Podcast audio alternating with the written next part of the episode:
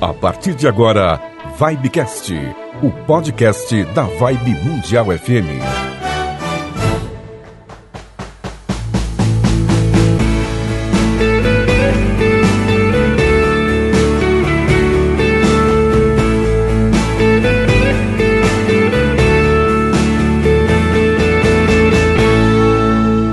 Muito bem, para você que estava ansiosamente aguardando pelo nosso podcast, ele chegou. Não é isso mesmo, Samira Chaine? Isso mesmo, Toninho Nascimento. Chegamos! Chegamos, finally! É importante salientar que nós já temos nosso podcast, nosso site. A Vibe foi uma das precursoras aqui no Brasil, na época que ninguém sabia que era podcast. Aí nós agora estamos estreando aqui nas plataformas Spotify e Deezer. Lembrando sempre que estamos aqui com toda a assessoria, né? a parte de produção aqui da nossa equipe JJ, a Jennifer e o J.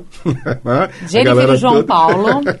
o João Paulo, J, João Paulo, JJ, né? JJ. E hoje, para a gente começar, né, Samira? 100% inaugurar assim, o nosso podcast aqui nas plataformas digitais, trouxemos alguém especialíssimo que já esteve conosco tempos atrás, virou já celebridade, já participou de programa de televisão, reality, foi campeão e fez até trabalho nos Estados Unidos. Você não sabia esse detalhe, né? Sabia, sabia? já esse, conversei opa. bastante com ele. É chave de. Chave não, varinha de ouro. Varinha.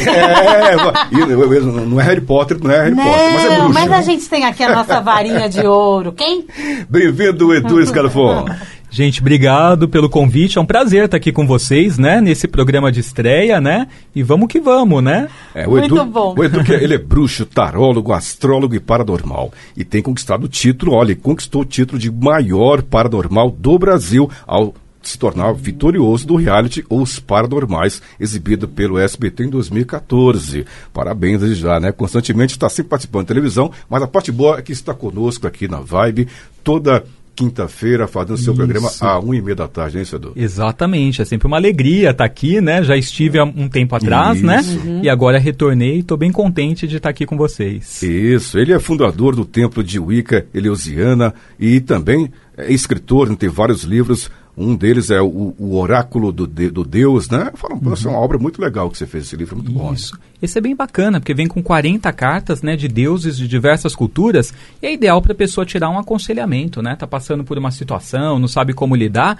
retira uma carta ali pedindo para o deus trazer um conselho e vem alguma face dele, que pode ser um deus indiano, egípcio, africano, nórdico, e daí a obra vem com a explicação, né, dos 40 deuses, rituais que as pessoas podem fazer com eles também, métodos de uso, é um livro bem completinho. Esse deu trabalho. Deu trabalho, mas valeu deu. muito a pena, ficou, ficou muito lindo. Boa, né? Muito bom. Você já entrevistou, inclusive, também o Edu sobre esse livro nessa vida aqui. Né? A gente já conversou várias é. vezes, sim, né? Agora ele está aí com o Universo e Você. É, a revista muito bacana essa revista. Tem site também ou só revista? Então, vamos fazer o site. O site está hum. em processo de criação, né? Mas a revista, ela é quadrimestral hum. e ela fala sobre coisas de espiritualidade, magia, autoconhecimento, sempre tematizada, né? Então, é uma edição tematizada que fala sobre diversas coisas. A próxima agora é como cuidar da sua espiritualidade, porque muita gente sente a necessidade, mas não sabe o que fazer. Então estamos aí dedicando uma edição completa para mostrar caminhos espirituais que as pessoas podem seguir, seja caminho religioso, caminho filosófico, espiritualidade de um modo independente. Então estamos dando aí um passo a passo para a galera. Muito bem.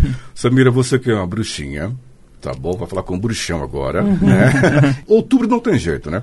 Quando falamos no mês de outubro, nós sempre nos remetemos quem? Ao Halloween. As bruxas vão atacar. é verdade. Mês de doçuras e travessuras. Isso. ah, então vamos falar um pouco mais sobre isso, bater um papo com o Edu sobre bruxaria, sobre o Halloween, né? Todo esse misticismo, essa coisa toda, o que, que é, o que é. simboliza, né? Uhum. O que as varinhas. Tem até a pergunta que o ouvinte fez pra gente aqui, né? Mesmo antes de nós começarmos, porque a rádio é interativa. Tem sempre participação do ouvinte, sempre pelo WhatsApp, por e-mail, enfim, pelas nossas lives. E tivemos aqui, temos aqui várias perguntas que os ouvintes nos passaram e que no transcorrer do nosso bate-papo nós vamos aí perguntar para você. Quer que eu já comece? Vamos lá, Samira, manda a brasa. Começando já das varinhas? Uh. A gente brincou aqui a varinha de ouro, né? O que, uhum. que as varinhas simbolizam? Porque antes, não só as varinhas, Quais são os instrumentos dos bruxos? Boa, porque a varinha compõe né, um, um, conjunto de instrumentos que a gente tem, né? Ela tem o significado dela, porque temos instrumentos que estão relacionados com os elementos, né? Da magia, terra, fogo, água e ar. E a varinha em específico, ela tem ligação com o fogo. Até porque os antigos hum. usavam bastões, né? Para poder fazer o fogo. Então ela se relaciona a esse elemento e a gente usa para conduzir o nosso fogo interior, ou seja, para direcionar a energia num ritual. Então você sempre utiliza ela com a sua mão dominante, geralmente, na mão que uhum. você envia energia, a que você mais usa, a que você escreve.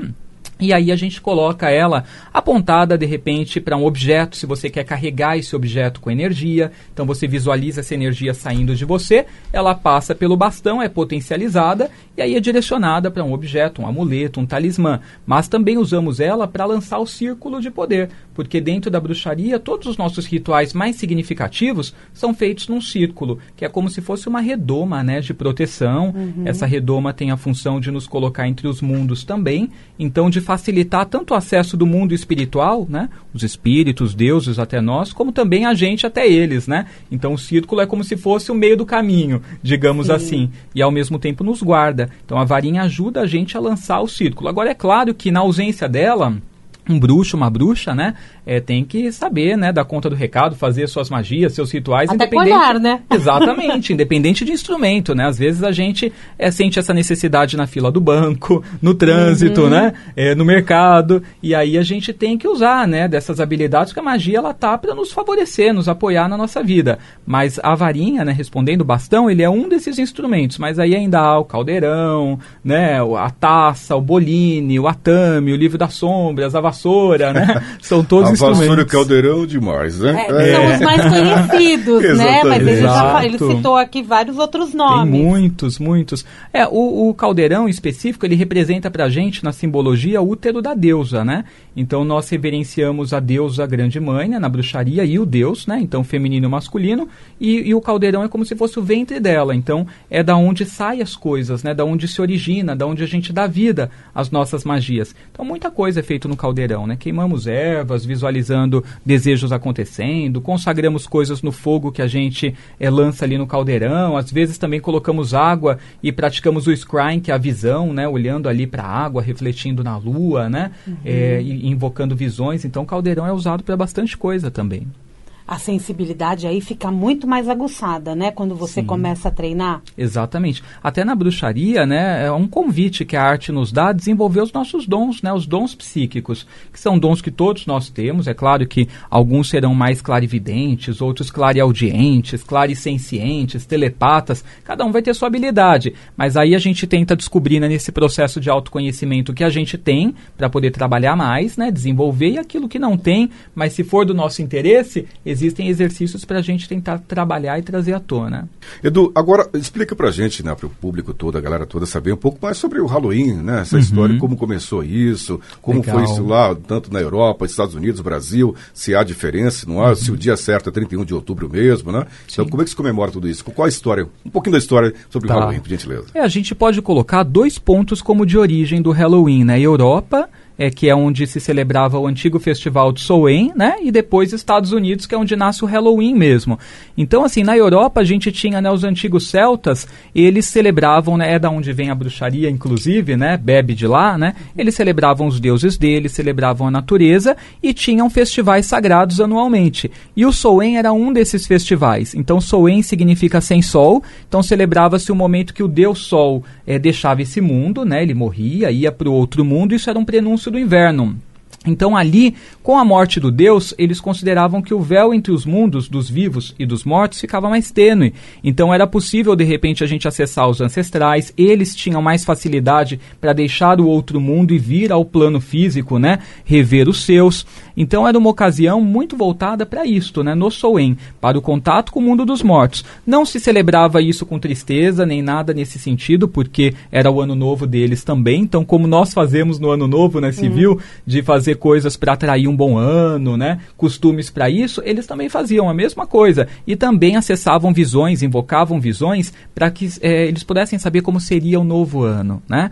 E também era um festival que celebrava a colheita, a terceira colheita, né, deles. Então era tudo com muita abundância, com muita festa, muita alegria. Mas ali se tinha o hábito né, de fazer algumas coisas para se proteger também dos espíritos negativos que vagavam na Terra nesse período. Né? Então se fazia coisas de proteção, tinha também é, determinados povos que é, usavam roupas e trajes diferenciados também né, para se proteger dos mortos ou para se parecer com eles, como se fosse ali da mesma galera. Uhum. Então, assim, se tinha vários hábitos, crenças e costumes, né? mas todos derivados desse antigo festival de Soen. E aí o que acontece é que quando esse povo começa, né, com o passar do tempo, a se mudar para os Estados Unidos, né, os imigrantes chegando lá na América do Norte, eles levam um pouco desses costumes e dessas crenças para lá. Isso os descendentes, né, dos celtas, irlandeses também, né, passaram a levar um pouquinho dessas crenças. E os americanos acharam tudo aquilo muito engraçado, né, e diferente, uhum. né, do que eles estavam habituados. Então começaram a parodiar isto através do Halloween, que aí ele nasce de fato nos Estados Unidos, né? Uhum. Então essa coisa de zumbis, múmias, bruxas, monstros, né, e tudo mais, a coisa do doce ou travessura, das é. crianças, né, que batiam nas portas, porque isso também faziam na Europa mas não era necessariamente as crianças. Então as pessoas batiam nas portas, né? E daí você tinha que dar alguma coisa para elas, né? E trocava, na verdade, né? Ofertas, bolos, né? Bolos que eram feitos também para os ancestrais, então dedicavam um pedaço para os ancestrais, outras pessoas trocavam quando batiam nas portas, e daí tudo isso foi levado aos Estados Unidos. E a criançada começou a brincar, né? Uhum. Com a coisa do doce ou travessura. E aí o Halloween ele ganha o mundo, né? Porque Estados Unidos propaga isso no globo, né? E mesmo nós aqui no hemisfério sul, que não estamos em época de Soen, né, a gente passa a celebrar o Halloween como uma festa, né? Vira uma festividade, uhum. uma coisa folclórica. E ao mesmo tempo uma grande homenagem às bruxas também, né? Porque a gente pode ver como Dia das Bruxas, um momento é. para a gente desmistificar, falar sobre bruxaria, o que é, mostrar o que é real, né? O que não é. Então uhum. a gente passa a ter como uma ocasião de poder, né? De poder e folclórica, de festa também. É, é, muito legal isso, porque já desmistifica mesmo não só o papel da bruxaria, como é, é, o lado da proteção de uhum. verdade, né? O Sim. quanto que gente, os rituais de Halloween, assim como da lu, das luas, né? A lua uhum. cheia, a, a, lua nova, a gente está se protegendo e a gente está trazendo abundância para nossa vida. Exatamente. E nesse Halloween especial desse ano, né, 31 de outubro agora de 2020, cai com uma lua azul também, uhum. né? É, Blue Moon. Exato. A gente falou isso, né, no jornal. É. Então vira uma ocasião, né, potencializada ali para a gente poder fazer nossos rituais, uhum. feitiços, como os antigos celtas faziam, né, para atrair uma boa colheita, coisas que eles desejavam para o próximo ano. A gente também pode pegar essa ocasião para atrair a nossa boa colheita, né, sim, o que a gente deseja para nossa vida pessoal pessoal, em termos de amor, de prosperidade, de estarmos protegidos, ainda mais nessa época que a gente está vivendo de nessa loucura de pandemia, uhum. né? Todo mundo meio receoso, né? Economia estranha. Então nós podemos aproveitar esse período para poder focar, visualizar os nossos desejos, fazermos rituais, também pensar nos nossos ancestrais, porque se for ver, cai muito perto também é, do primeiro de novembro, né? Do, do feriado de finados, finados né? Que a gente é. tem também, né? Dia 2 né, de novembro. De novembro. É. Então a gente tem finados aí a, aliás, até o finados, né? É, ele é posterior ao Halloween, uhum. né? Então existem alguns relatos sobre isso também. É, o dia primeiro de Todos os Santos, né? A Igreja Católica, né? Eu acho que vai ter o Papa Gregório, né? Exatamente. Esse dia primeiro, até para combater, digamos assim, né? Isso. Porque até então era uma festa pagã, Exato. É, a, o Halloween, né? A Igreja Católica não chegava muito bem isso aí. Então vamos uhum. combater de que forma? No dia primeiro, a gente coloca como dia Todos os Santos e no dia dois, dia de finados. Mas acabou que era era para tentar né? Uhum. Um, um, uh, acabar com essa comemoração pagã que é o Exato. Halloween. E não deu certo, acabou aqui. É, tanto é que o Halloween. Divulgou mais ainda o Halloween. É, divulgou mais ainda. O Halloween é forte ainda nos é. dias de hoje e a gente tem finados, né? Algo muito parecido, né? Muito semelhante com é. o que é. se celebra no Halloween. Eu só, só noto uma diferença aí maior, que assim, em finados, o, o costume das pessoas eu noto um pouco mais de tristeza, né? No Brasil, no né, Brasil, talvez. Exato. Mais. As pessoas têm mais aquele hábito assim daquele saudosismo, mas assim que vem com uma melancolia, né? Sim. E daí vão ficam é. tristes é. quando lembram das pessoas que perderam. Já o Halloween, os celtas eles celebravam com muita alegria, porque, porque é uma festa. É uma festa e acreditava-se assim, a gente morre, mas a gente se reencontra, né? É, é uma passagem, né? Daqui a pouco estamos todos juntos e sabendo que a vida continua, então a gente ainda mesmo que a pessoa esteja no outro outro mundo, é possível interagir de algum modo através dos ritos, né, das me meditações, dos dons, né, e por aí vai. Então tem uma diferença assim nesse teor de como lida com cada coisa, mas o sentido é muito parecido, né, muito uhum, próximo. É. Finados e Halloween ou Soen, né? Você falou só de coisas boas, então uhum. é importante também desmistificar isso. Uhum. Quando fala em bruxaria, quando fala em magia, só coisas boas, não pro lado ruim da coisa, né? Exatamente. O bruxo é empoderado, né? O bruxo é empoderado. É, empoderado embora, bom, né? embora tenha essa figura caricata, né, que é, passa pela cabeça de todo mundo, né, quando a gente pensa em bruxaria.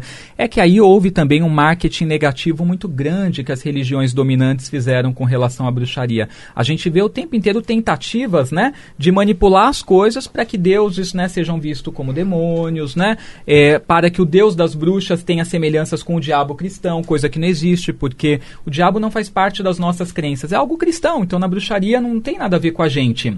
Então foi feito um marketing negativo muito grande e uma desconstrução da imagem da bruxa, inclusive, uhum. né? E isso paira no inconsciente coletivo. Foi uma coisa tão forte realizada no passado que até hoje as pessoas veem e temem a figura da bruxa também, acreditando que é maléfica, que faz coisas ruins, né? Que é, tira a vida de bichos, né? de animais. no caldeirão. Exato. Não matam animais. De forma hum. alguma. Até porque na, na bruxaria a gente pensa na vida, né? Então, assim, a nossa preocupação com a vida é muito grande né, e o respeito à vida. Então, a todas as formas de vida, né, isso inclui vegetais, animais. Então, assim, até a gente vê bruxas que têm o hábito, né, ensina as pessoas assim, ah, vai retirar alguma coisa da natureza, vai e põe alguma coisa também em troca. Então, você está tirando ali uma folha da árvore, tira um fio de cabelo também, para mostrar para aquela árvore que você compartilha, né, com o, com o que ela está fazendo ali por você, o que ela está doando, e você doa algo de si também. Então a gente tem muito respeito, a ponto de assim, a bruxa ela é muito voltada ao meio ambiente, aos cuidados e preservação. Então você vai fazer um piquenique, meu, pega uma sacolinha depois, tira tudo, não deixa nada de lixo ali, né? Você tem que ter preocupação. Você fuma, tira sua bituca de cigarro, você não vai deixar ali, né? O plástico, você sabe quanto tempo isso demora, né, para se decompor. Então assim, a gente tem muito esse cuidado. Então Respeito então, com a natureza. Exatamente. Para mim, a bruxaria tem outras religiões também que têm um cuidado muito grande com a natureza. Seixonoye também tem falado muito disso nos dias de hoje. Mas a bruxaria, ela é uma das religiões que ela mais é, se preocupa com relação a isso. A bruxa ela é muito ativa na defesa das causas ambientais. Então, de modo algum, nós faríamos qualquer coisa contra, né?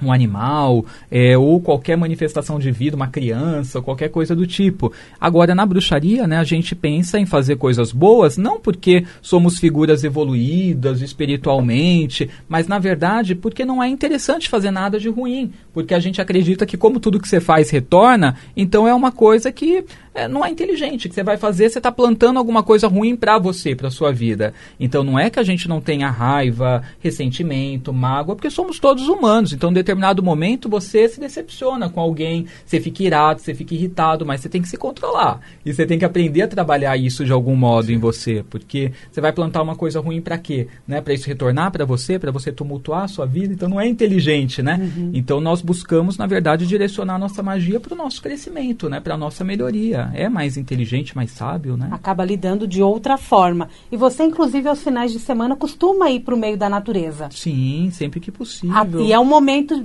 de meditação, né? Um é. momento de contato com a natureza que os bruxos precisam e todos nós que não somos bruxos também, né? Exatamente. Eu acho que assim, a vida moderna e principalmente assim, de, cada lugar que a gente vive tem um ritmo, né? A gente fala em São Paulo, é tudo muito louco, muito rápido, né? A gente vê é, é o começo de semana, depois já está no final da semana, passa rápido que a gente nem notou como fluiu, né, os nossos dias.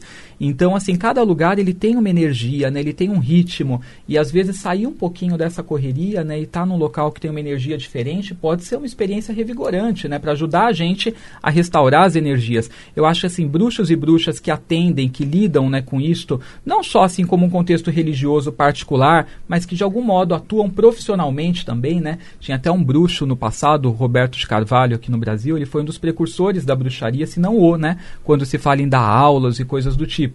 E perguntavam para ele qual é a sua profissão, ele falava bruxo, né? Então ele tinha como profissão, porque ele dava aula, vivia disso, atendia, né? Então além de religião tem gente que atua profissionalmente, Sim. né? Com isto. Então, assim, que é o meu caso também, né? Então, por exemplo, você lida no dia a dia atendendo problemas e pessoas que é, não vêm passar porque tá tudo bem, né? São poucos que passam com você numa leitura uhum. para poder dar uma checada. A maioria tem muitos problemas. Então, a gente absorve também muito disso. Então, ir para a natureza é o momento de recarregar, né? E de fazer uma autolimpeza aí, né? digamos. Os oráculos acabam sendo muito importantes para vocês, né? Sim, fundamentais. Agora, tem uma diferença um pouco na forma como um, um tarólogo, por exemplo, lida com tarô e na forma como um bruxo que também é tarólogo lida. Hum. Porque o tarólogo, muitas vezes, ele vai para um lado mais racional de interpretação. Não que ele não escute a intuição dele, mas ele vai estudar métodos, né? E ele vai tentar fazer uma coisa um pouco mais racional interpretativa. O bruxo, ele também dá vazão muito à intuição, ao que ele sente, né? Ele pode olhar ali numa carta, né, numa imperatriz e ver de fato a mãe de alguém, a rainha de copas, uma mulher apaixonante. Então o bruxo ele dá muito margem à sensibilidade e à visão dele usando o oráculo, não que ele não estude, ele estuda, interpreta, mas ele usa o oráculo como um fio condutor, né, para essa visão se manifestar. Interessante. Muito legal. E, e, como é que faz? Como é que a pessoa se torna uhum. um bruxo? Nasce bruxo, se transforma num bruxo. Eu quero ir pra escola do Harry Potter. a Samira seria quem no Harry Potter? Aqui, quem Indiana? será? Eu teria a Samira aqui, né? não é, Edu? Pois é. Aprendendo todos os rituais da bruxaria, Exatamente. não é verdade? Que é isso que vocês fazem, né? É. Na hora de ensinar a bruxaria, que a gente acha tão estranho, né? E pra gente aqui é uma coisa tão linda. Sim é, é um caminho que ele também é árduo, né, e de autoconhecimento. A gente pensa muito assim na beleza, na parte poética da bruxaria, mas a bruxaria, como tudo, né, luz e sombra, ela também nos confronta com relação ao nosso ego, com relação ao nosso aspecto sombrio, de lapidação, né, de você conseguir se lapidar, de você compreender, por exemplo, quando não é o momento de determinadas coisas, às vezes você se dedica, você é, quer ali alcançar uma iniciação e daí você é confrontado que não é o momento, que você vai ter que aguardar, que que você vai ter que esperar, que você precisa trabalhar determinadas coisas. Às vezes o seu mestre, sacerdote, sacerdotisa nem mostra quais são essas determinadas coisas. Você fica no limbo. Então, assim, é um caminho também é, que é conhecido como caminho tortuoso. Também fora do, do país, as pessoas falam muito em torno disso. Então tem um aspecto luminoso, mas tem um aspecto sombrio. E com relação a nascer bruxo, né, se tornar bruxo, se transformar, tudo isso é possível, né? Porque algumas pessoas nascem e relembram, resgatam determinadas coisas, né? E tem aquele despertar para coisas que já estão contidas ali dentro. Ela já era uma bruxa e não sabia. Algumas pessoas, ao entrar em contato com isso através de alguém que é bruxa, né, acaba se encantando, né? E de repente começa a seguir o caminho, estudando e de repente tem nessa vida, né, é o primeiro encontro com a bruxaria e tem pessoas que elas vão gostar e vão se dedicar, mas não necessariamente elas vão se tornar nessa vida, né? Elas podem até ter um título, mas uma coisa é você ser iniciado, né, através de um ritual, uma cerimônia, outra coisa é você ser de fato, né?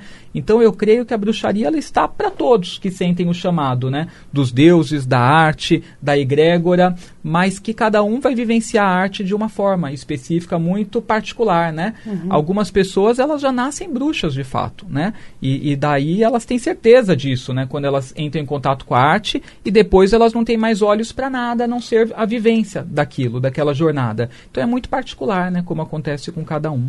Existem religiões diferentes de bruxos ou nós temos uma única religião? Então, nós temos duas denominações mais conhecidas, que é a bruxaria tradicional e a Wicca, né? A bruxaria tradicional, o witchcraft, né, que o pessoal fala, ela é como se fosse assim, é, pautada em coisas que são elementos que são anteriores ao Gardner. O Gardner foi o pai da bruxaria moderna, foi o pai da Wicca, né? Uhum. Então nós temos esses dois segmentos. O bruxo tradicional ele não necessariamente segue a ritualística, a liturgia que nós temos na Wicca. A Wicca ela tem suas próprias canções, ela tem o seu ritmo, ela tem a sua forma de invocar os deuses, ela tem a sua ritualística. O bruxo tradicional não necessariamente ele vai fazer isso. Ele não vai fazer necessariamente um sabá dentro de um círculo, daquele molde, é, com aquelas músicas, aquelas canções. Ele vai viver a bruxaria no dia a dia. Então, para o bruxo tradicional, a bruxaria é uma coisa muito natural, que ele vive quando ele está mexendo numa erva, quando ele está fazendo uma comida, comida e vai pôr num tempero, uma intenção, ele visualiza o que ele quer, ele para e sente um espírito e daí ele tenta estabelecer algum tipo de contato. Então ele vivencia, né, a bruxaria de um modo não só é, religioso, mas filosófico também. Agora o Wicano, né, ele já segue a bruxaria moderna, hum. que veio através do Gardner, né, que foi um inglês nos anos 50, estudioso, então ele pegou é, tudo isso que os antigos faziam e ele organizou e adaptou para os dias de hoje. Então criou-se uma ritualística, criou-se um sistema de treinamento, criou-se um sistema de adoração, criou-se canções modernas para trabalhar com os deuses, coisa que os bruxos tradicionais não necessariamente davam muita vazão a isso. Criou-se rituais com encenação ritualística, que é o mitodrama, onde as sacerdotisas representam deusas e deuses na hora e a gente consegue estabelecer vínculo com aquela divindade daquele modo. Então ele modernizou. Agora o que acontece é que cada um desses caminhos tem suas tradições também. E as Sim. tradições elas são como se fossem é, formas específicas, maneiras específicas de seguir, tanto a bruxaria tradicional como também a Wicca. Mas, no geral, esses são os dois caminhos mais conhecidos. Que muito legal isso, né? Uhum. Eu, eu acho que é tão, é tão profundo e parece tão distante da gente. Sim. E não é, né? Não é. Porque uma, uma mãe de família que está cozinhando para os uhum. seus filhos, ela está colocando toda uma alquimia ali, né? Exatamente. Quando ela está cozinhando com amor ela está ela tá visualizando o que, que ela vai servir para os seus. Exatamente. Faz é? magia às vezes sem perceber que faz, né? De um modo inconsciente. Muitas vezes fazemos a magia sem perceber, é. né? A bruxa percebe, geralmente, porque ela já tá, ela já despertou, né? Então ela tá ativa para as energias que estão à volta dela, né? As energias ocultas. Ela tá observadora com o que acontece dentro dela, né? Agora, as pessoas que não, não, não despertaram ainda para isso, muitas vezes fazem magia sem perceber. E toda magia é bruxaria?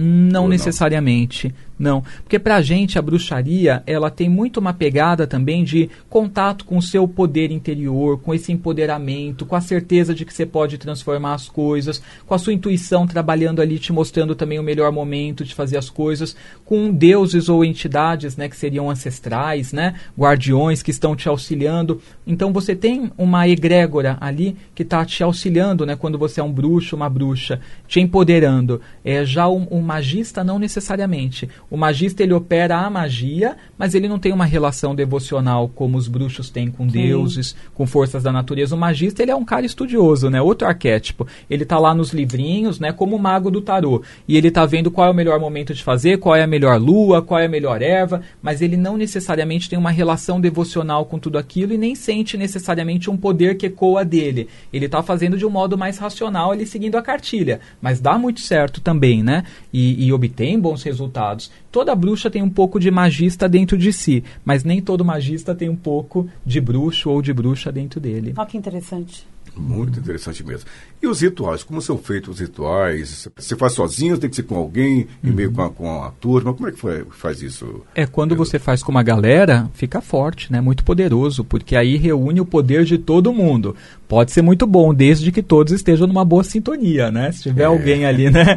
Não tá legal, né? Tá com problemas, né? hum. né? Ainda se for uma pessoa, a energia do grupo contagia aquilo e pode alterar. Mas se você tem um grupo que não tá legal, aí melhor fazer sozinho, né? Antes só do que mal acompanhado, né? vale o ditado. Verdade, verdade. Então, assim, eu acho que o, o mais completo para um bruxo é ele fazer coisas em grupo, sim, porque isso é legal, é contagiante, é energético, mas ele também ter os momentos dele de fazer as coisas individualmente, porque isso também pode ser é, um, uma coisa que empodera o bruxo, né? Ele perceber que o contato dele diretamente diretamente com os deuses é uma coisa forte, ou que ele está gerando aquele poder e que é uma coisa que ele está fazendo uma transformação, trabalhando uma intimidade, uma particularidade dele, que de repente não se sentiria tão à vontade de colocar ali num grupo. Então eu acho que as duas coisas elas são importantes. Como também as duas coisas, quando se fala em usar elementos, é, é, objetos e não usar, também são interessantes, porque usar um objeto, um instrumento pode ser uma coisa que te auxilie, porque os instrumentos, eles vão adquirindo poder com o passar do tempo. Você vai usando eles, eles vão se carregando energeticamente a ponto de te ajudar a entrar em estados de espírito específicos quando você toca um instrumento. Por exemplo, tem gente que põe uma roupa mágica, uma veste mágica, túnica, um manto, a pessoa se transforma, porque ela deixa um eu mundano e ela veste ali a sacerdotisa, o a sacerdote. capa serviria para isso também? A capa serviria. Então acaba induzindo a pessoa a um transe, a um estado psíquico diferenciado os instrumentos eles fazem a mesma coisa. Só que às vezes eu vou passar por situações onde eu não vou ter instrumento ali do meu lado, né? uhum. né? E eu vou precisar fazer a magia acontecer. Então, para mim, eu acho que tudo isto, né, é, é, faz parte do universo de uma bruxa, de um bruxo, dialoga com a gente no nosso dia a dia. Agora, sobre o 31 de outubro, você aproveitar ocasiões de poder é uma coisa fenomenal, porque você tem uma energia, como a gente lida com a magia da natureza, você tem uma energia que está ali ecoando, vindo da natureza, né, em seu benefício. E, e, alguns dias tem egrégora, que é o caso do 31 de outubro. Na verdade, a gente aqui no Hemisfério Sul estamos em Beltane, né, não, não em Soen. Soen, né, que, que é esse festival dedicado dedicado aos mortos, né, o pessoal da Europa está celebrando, dos Estados Unidos, no hemisfério norte. Aqui no hemisfério sul, a gente celebra a Beltane, que tem mais a ver com vida do que com morte. Uhum. É primavera, tem mais a ver com união, é o casamento da Deus e do Deus, tem mais a ver com amor. Então, este é o nosso sabá, na verdade, não é Soen, né? Mas o mundo está falando de Halloween, dia 31 de outubro. Uhum. Então você tem uma egrégora que, que é o quê? Um, um campo de energia que é mundial, pessoas do mundo inteiro estão fazendo isso, estão acreditando que aquilo é uma data de poder, é um momento de poder. E você vai perder a oportunidade? Não, porque né? dá alegria também, né? Exatamente. Aí você entra numa outra egrégora. Isso. Que o mundo está precisando. Sim, Exatamente. Então nós podemos pegar esse momento, assim, já que está todo mundo crendo que é um momento de poder, e daí sim, vou fazer meu ritual, vou fazer meu feitiço, vou fazer meu encantamento, vou me preparar para poder também me reunir a esse egrégora que é mundial, tá todo mundo fazendo em vários países, então não vou desperdiçar o momento, né? Então eu, por exemplo, celebro o Beltane sexta-feira, né, no dia 30, e daí no dia 31 eu vou e vou pro Halloween também, né? Também. Fazer um ritual, fazer um feitiço, uhum. ainda mais com lua azul, como falamos, o um encantamento. Então, assim, eu acho que as ocasiões de poder são muito importantes, não podemos perdê-las. E, e, acaba sendo também um momento interessante para fazer rituais da mesma forma que a gente faz para o nosso ano novo aqui. Sim. Então, eu fazer pedidos, eu fazer uma entrega na natureza uhum. de uma forma diferente. Aqui a gente pula ondinhas, uhum. mas de acordo com o, o Beltene, eu uhum. posso fazer outras práticas, que é o ano da colheita. Sim. É, quando se fala, por exemplo, em, em, Halloween, eu acho que as pessoas trabalham muito assim, conquista de desejos, né? Porque como tem isso do Soen, que eles faziam práticas para atrair um novo ano bom, um ano próspero, um ano que seja positivo, a gente pode aproveitar o Halloween que vem do, do, do Soen, né? Descende do Soen para isso, para darmos vida aos nossos desejos diversos. Eu só acho importante a magia a gente sempre trabalhar com foco, né? Não adianta você pegar um potencial energético e direcionar um pouquinho é para a vida social, um pouquinho é para o amor, um pouquinho é para a saúde, um pouquinho é para a conquista material, um pouquinho é para o novo emprego, e daí você pega um potencial, você distribui e, e você não vê nada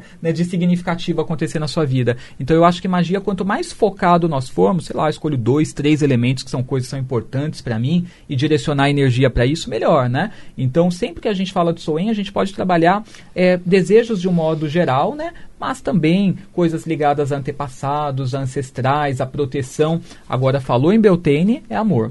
Amor. Amor. Amor, sexualidade, fertilização, porque o Beltane é um momento que a deusa recebe as sementes né, na natureza, no solo, a semente do deus. Então, o que, que isso representa? A fertilização, para que depois venha a colheita nos meses subsequentes. Então, isso tem a ver com união né, do sol e da lua, da terra e do céu, feminino e masculino. Então, nós podemos trabalhar tanto a temática de amor, a temática de sedução, de fertilização, né, de virilidade também. Tudo isso podemos trabalhar no Beltane. Aproveitar então esse momento, né? É. Exatamente, a gente pode trabalhar as duas nuances, uhum. o Halloween e também o Beltane separadamente, né? Porque são energias é, opostas, inclusive, né? É, mas podemos aproveitar as duas ocasiões. Muito bem. E é importante você que está nos acompanhando agora saber que o Edu está na Vibe Mundial FM toda quinta-feira à uma e meia da tarde. É com isso o programa aí. Universo e Você. A gente sempre tenta trazer coisas não só de bruxaria, de magia, mas conversar com todo mundo sobre espiritualidade, né? Uhum. Porque eu acho que independente se a pessoa quer ser bruxa, um bandista, candomblessista, kardecista, o que ela sente, budista, eu acho que o importante é ela trabalhar a espiritualidade dela, né? Escolher qual é o caminho para ela e se fortalecer porque sem espiritualidade tudo fica muito difícil, né? Mais árduo para a gente. Então, espírito forte, né? Você tem força para você superar as coisas, né? Os problemas e seguir em frente. Samira, alguma pergunta mais? Pra mim tá tudo ok. Ah, sabe que eu tenho várias perguntas, né? Pro Edu eu tenho várias perguntas. E aqui, além do Mundial, e você tem agora esse podcast, eu vou usar e abusar. Eita, assim, é esse, esse é o objetivo. Esse é o objetivo. O importante é a gente desmistificar a bruxaria, a gente Isso. trazer informação, não é uhum. é verdade? A gente mostrar para as pessoas o que é ser paranormal, que Exato. você acabou ganhando muito nome com uhum. a paranormalidade, não é Sim, verdade, Edu? Verdade. E, e você até já contou isso pra gente, que você também treinou. Você uhum. também foi atrás, né, do, é. do, é, do seu aprimoramento uhum. pessoal, profissional, intuitivo. Sim. É, a parte paranormal era uma coisa que eu não sabia lidar, né? Eu não sabia até que ponto, por exemplo, uma coisa que eu sentia tinha a ver comigo mesmo ou captada, por exemplo, do ambiente ou de alguém que passou por mim ou por perto. Então eu tinha muita confusão com relação a esse lado. E isso eu fui buscar, né, com a Laurie Cabot, que é uma bruxa também, uma sacerdotisa, né, vive em Salem, nos Estados Unidos, e é uma autora conhecida mundialmente, né, por livros como O Poder da Bruxa, o Amor Mágico, ela foi na Oprah algumas vezes falar sobre bruxaria, então foi uma pessoa que ela foi uma precursora, né, da bruxaria, é, não é wicana, né, ela segue a bruxaria tradicional, mas ela desmistificou muito, né, foi uma precursora em, em trazer essa onda de bruxaria que hoje as pessoas conhecem, e ela tem muito essa coisa da paranormalidade, do psiquismo, do contato com os mortos, né, foi a pessoa que me ajudou a lidar, né, com essa parte, né, a desenvolver esse lado, e isso mostra muito, assim, mostrou para mim que se a gente tiver ali disciplina, dedicação, né, e você colocar como objetivo, você consegue desenvolver seus dons, sua capacidade mágica, né, e por aí vai. Se você te pudesse agora indicar uma leitura, um filme, para que as pessoas pudessem começar a, a, se inteirar melhor com este mundo uhum. da bruxaria, além de conhecer todo o teu trabalho, o teu tempo, o teu site, tuas redes sociais, uhum. que você forma, né? Sim. Pessoas que, que você indica? Então, livro eu indicaria o dela mesmo, O Poder da Bruxa, né? É o The Power of the Witch. É um livro que, assim, é, ela mostra sobre bruxaria de um modo que não é cansativo, que não é maçante. Hum. Ela mostra de um modo, do ponto de vista de uma mulher que tem suas filhas para criar e que está tentando se dar bem na função de esposa, mãe, bruxa, né, amiga e tentando equilibrar a vida dela, né, e, e aprendendo a lidar com o próprio poder. Então, ela, ela mostra sobre essa perspectiva, né, a magia, ensinando feitiços, falando sobre deuses, mostrando mostrando né, um pouco sobre como a religião vem da, da antiguidade, dos celtas. Então ela vai discorrendo com bastante leveza. E já sobre filmes, né, eu acho que As Brumas de Avalon é, é marcante, né, também, porque Pela cultura mostra celta, né? Exato, a coisa da cultura celta e acho que um, um mais moderninho da magia sedução também é interessante, Magia né? e sedução? Da magia sedução. Da magia à magia sedução. sedução é. é. com a Sandra Bullock e a Nicole Kidman, né? E é uhum. bem legal, são duas primas ali que têm as tias como bruxas e daí elas lidam com encantamento, com ervas, né? Uma coisa mais moderninha, né? peguei um uhum. mais ligado ao, ao, à cultura celta, né? E o outro mais é. contemporâneo. É, é bem interessante, né? Uhum. A gente fala mais de, do feminino na bruxaria ou o masculino também está começando a, a ter outro olhar? Então, depende muito da tradição, né? Você é? pega uma tradição diânica, de, de Wicca, né? um dianismo, ele vai pender mais para o lado feminino colocando a deusa como figura principal dos seus cultos e o deus como uma figura complementar. Ele é filho e consorte da deusa, mas a deusa é a grande geradora. Agora, você pega traduções mais como a gardineriana, a alexandrina, ela já trabalha isso com uma noção de mais equilíbrio, de feminino e masculino na, num, num grau de igualdade, né? É, e eu sigo desse modo, porque uhum. eu acho as duas figuras importantíssimas, sol e lua, deus e deusa, homem e mulher, a mulher também não gera sozinha, então eu acho que assim, trabalhar esse equilíbrio pode ser uma coisa mais curadora na nossa sociedade, né? Do que se a gente tentar engrandecer a imagem somente do feminino e fazer aquilo que foi um cristianismo de saias também, né? Então eu acho que não adianta a gente tentar curar uma coisa criando um novo problema, criar uhum. a mácula do feminino, colocando ele num, num, pé assim de repente é, numa coisa estendida, né, acima de tudo e a gente também diminuir o masculino. Eu acho que as duas coisas têm a sua importância, têm os seus atributos, são complementares, né, e precisam ser trabalhadas desse modo. Então, por exemplo, nas traduções que eu sigo tanto a de bruxaria tradicional, que é a Cabot Tradition, como a de Wicca, que é a Wicca Eleusiana, a gente trabalha tudo num ponto de igualdade, feminino e masculino. Sensacional. Edu, muito obrigado mais uma vez Eu que agradeço. por nosso convite aqui, por ter, vir, ter vindo aqui bater esse papo conosco, estreando o nosso podcast, né? O Vibecast, que é o podcast da Vibe Mundial FM. Espero trazer boa sorte, bons fluidos aí para vocês. já Com tá você não tem erro, só coisas boas. Ah, obrigado. Feliz. Ah, não, você é o bruxo master, então tem que ter coisas boas pra Energia é gente. tudo. Bom, pessoal, você, olha, fique sempre ligado aqui no nosso canal, porque te- teremos sempre toda semana novidades, dicas interessantes, entrevistados, entrevistas maravilhosas, com temas variados, tudo que acontece na Vibe Mundial FM, você vai conferir aqui também em nosso canal, nosso Vibecast, aqui, que é o podcast da Vibe Mundial FM. Lembrando, Samira, sempre aqui, a frequência nossa do FM 95,7, no AM 660, e se você quiser falar, você quiser acompanhar o Edu, mais uma vez, quero deixar claro aqui que ele está conosco toda quinta-feira, nos 95,7, a uma e meia da tarde, com o programa, mais uma vez, Universo e você. Universo e Você. E eu e a Samira estamos sempre na vibe, né, Samira? Estamos aqui na Vibe Mundial, Jornal da Boa Notícia, Mundial e você. Durante toda a programação, a gente está entrando ao vivo com vocês. Então, Vibecast, você ouviu Vibecast, o podcast da Vibe Mundial FM. Estaremos de volta na próxima semana com mais dicas interessantes, com mais entrevistas, assuntos, temas muito legais, relevantes para você. Grande abraço e até a próxima. Um abraço a todos.